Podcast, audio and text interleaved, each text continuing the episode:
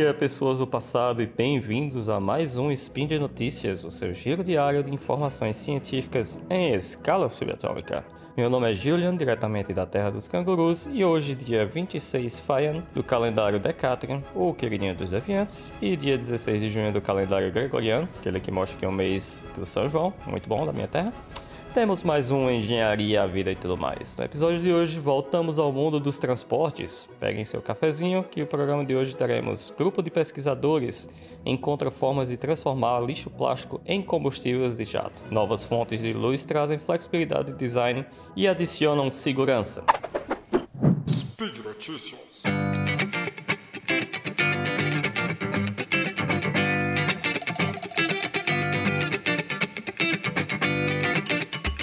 E a nossa primeira notícia foi publicada no dia 3 de junho, quentinha, e me chamou a atenção por ser mais uma forma prática e fácil de reciclagem para fins práticos de uso.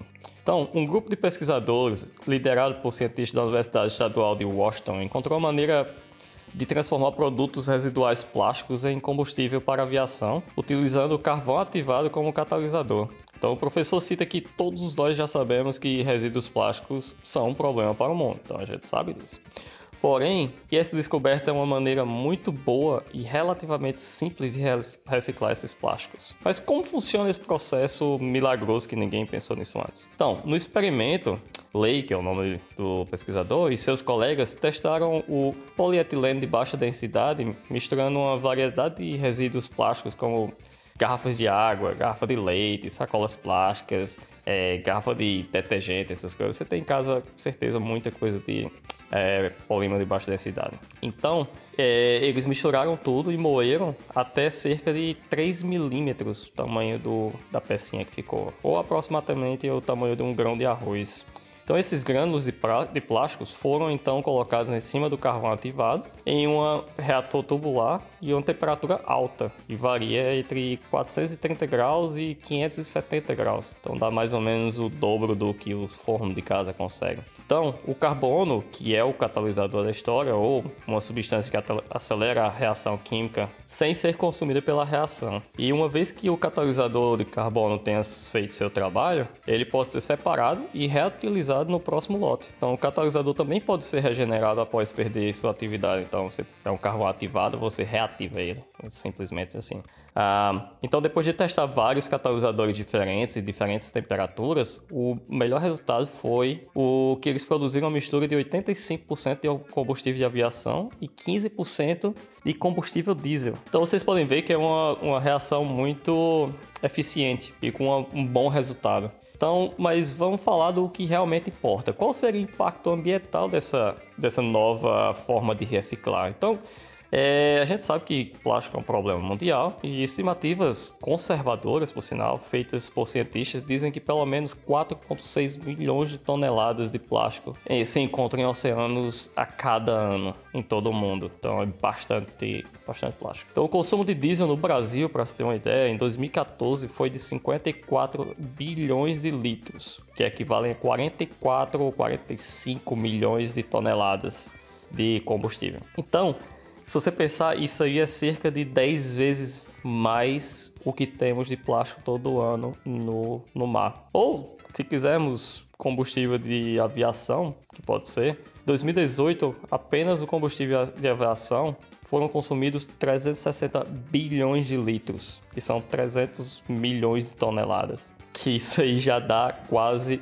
100 vezes a quantidade de plástico que a gente tem no, nos oceanos. E esse novo processo não apenas reduziria o desperdício, porque muito pouco do que é produzido é desperdiçado, de acordo com os pesquisadores, quase 100% do plástico pode ser transformado em energia. Então, inclusive, os gases gerados do aquecimento, que são subprodutos dessa, a, da reciclagem, são de alta qualidade, que podem ser usados é, para queima e combustível também. Então, resumindo de uma forma simples, o que se evapora pode ser utilizado como gás, o produto bruto seria o diesel, e se você separar, você teria o, combustível de aviação mais o diesel. Então, logo esse plástico que hoje é lixo, hoje é poluição, pode virar cerca de 10% do consumo de combustível mundial. Então é uma, é uma utilização bastante simples de fazer e bastante útil. E mesmo assim, a gente ainda conseguiria reduzir a quantidade de plástico nos oceanos. oceanos, que já é outra poluição. Então é, um, é um processo interessante, eu queria ver esse processo sendo implementado cada vez mais, difundindo. Vamos ver aí o que, é que vai acontecer. Eu espero que tenha um futuro muito promissor. Então vamos lá para a nossa segunda notícia. Na nossa segunda notícia, que também foi publicada no site phys.org, vamos falar sobre o estudo da ótica para otimizar o design de faróis de carros. Sim, o carro que tem aí, que se você não, não percebeu, ele é, funciona basicamente à base de ótica. Tem uma luz no meio, tem uns espelhos ao redor dessa luz e tem a lente na frente dele. Então é puramente ótica. Então os pesquisadores do Instituto Fraunhofer, acho que é assim, alguém me corrige aí que fale alemão, de Ótica Aplicada e Engenharia de Precisão, IOF, em Jena, desenvolveram uma nova geração de faróis que não só excede os requisitos é, legais e os da indústria automotiva para o desempenho da funcionalidade do farol, como também é mais eficiente, mais compacto e significa, significativamente mais flexível do que os atuais sistemas quanto à sua localização no veículo. De novo, os novos sistemas atuais eles são baseados em óticas, espelhos, luzes e lentes. Então, o desenho do farol influencia muito na, na eficiência do farol, que é o que exatamente eles estão promovendo com essa nova tecnologia aqui, que eu vou falar agora há pouco.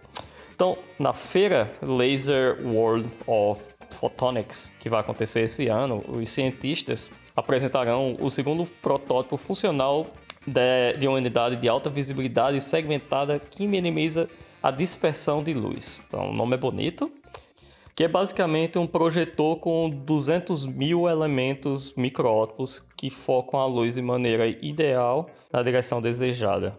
Então, o nosso farol, ele geralmente tem uma, duas ou três lâmpadas e alguns espelhos, e nesse caso aqui, ele, esse sistema tem 200 mil elementos ópticos. Então, é como se você multiplicasse o farol por, sei lá, 100 mil vezes. Então você tem uma precisão muito maior. Então os segmentos podem ser desativados conforme necessário, assim como uma televisão OLED, que você desliga o pixel você precisa. Então é mais ou menos esse mesmo princípio ou em grupos, sem atraso, tipo microsegundos, assim como a sua TV.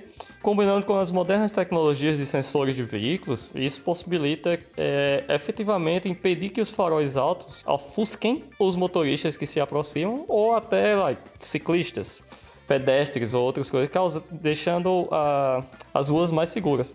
Menos ofuscação, menos o projeto contou com um grupo de consultores de fabricantes de automóveis e fornecedores de componentes que ajudaram fornecendo parâmetros de design para o farol baixo, farol alto, assim como a própria mecânica do farol, que também os, os novos carros você vai ver que o farol ele sobe e desce, é, se ajustando para que não ofusque o carro da frente. Então todos esses parâmetros foram passados para esses pesquisadores e dentro da, dessas empresas que ajudaram nos projetos, a gente tem a Audi, tem a Hella, tem a Trilux, tem a Osram. Se você for olhar suas luzes, provavelmente tem uma dessas marcas. A Osram é muito famosa em luzes. Então, os fabricantes de automóveis terão bastante liberdade criativa, considerando que esses faróis têm mais flexibilidade de design, então eles precisam de bem menos espaço, porque é tudo baseado num, em micro espelhos e não em grandes espelhos como a gente tem hoje em dia, e não grandes óticas. Então esse, esse, farol pode ser até colocado no meio do veículo, não pode ser, não precisa ser aquela caixa quadrada que a gente tem na lateral dos carros. Até alguns carros têm um design melhores, mas eles sempre têm uma luz maior, com uma lente maior para que compense isso daí. Então há bastante interesse entre a indústria para que esse desenvolvimento vá para frente. Mas para que esse projeto fosse possível e fosse viável, uh, os pesquisadores também desenvolveram uma forma de fabricação dessas microestruturas ou desses microespelhos. Então, não só eles solucionaram um problema óptico, como também um problema de fabricação. Então, para tornar viável, eles também tiveram que desenvolver um processo de fabricação para esses microespelhos. Então, olha só que legal, pessoal. Os caras pegaram um problema, uma tecnologia conhecida que é o LED, e otimizaram. Para isso, desenvolveram novos produtos, novas técnicas de fabricação, para esses novos produtos fossem viáveis. Então, é a engenharia fechando o seu ciclo com problema, pesquisa, desenvolvimento, solução viável financeiramente. Então, é tudo que a gente quer. Então, pessoal, por hoje é só. Lembro que os links comentados estão no post e deixe lá também o seu comentário, elogio, crítica ou dicas para próximos episódios.